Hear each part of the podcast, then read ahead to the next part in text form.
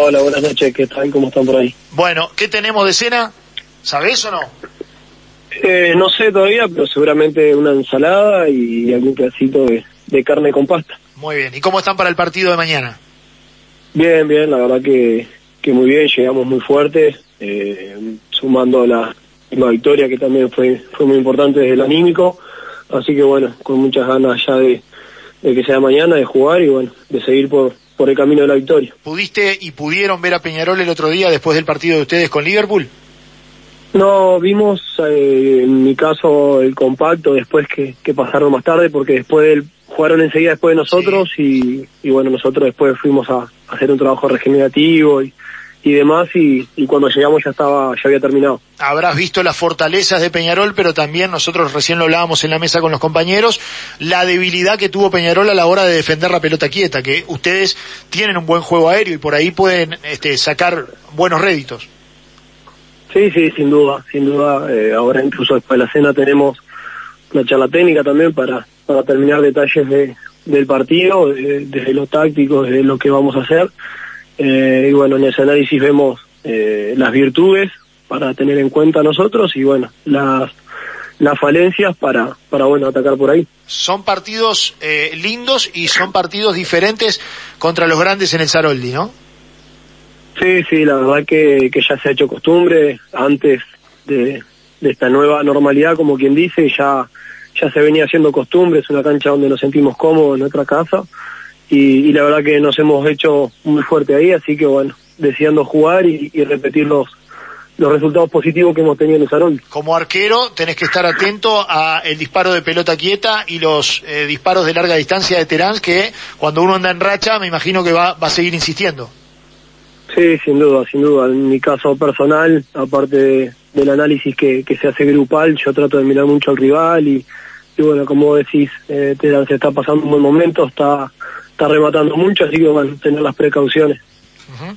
Eh, Peñarol cambió de entrenador.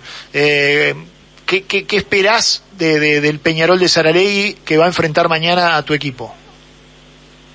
No, yo creo, y por lo que he escuchado, eh, notas incluso que le han hecho al técnico, que está priorizando un poco dar más seguridad defensiva. Eh, en el último partido se vio un poco de, de, de falencias en, en- esa última línea, así que bueno, creo que me imagino yo que empezará a transmitir seguridad de atrás para adelante, eh, así que bueno, esperemos mañana a ver cómo, cómo salen a la cancha.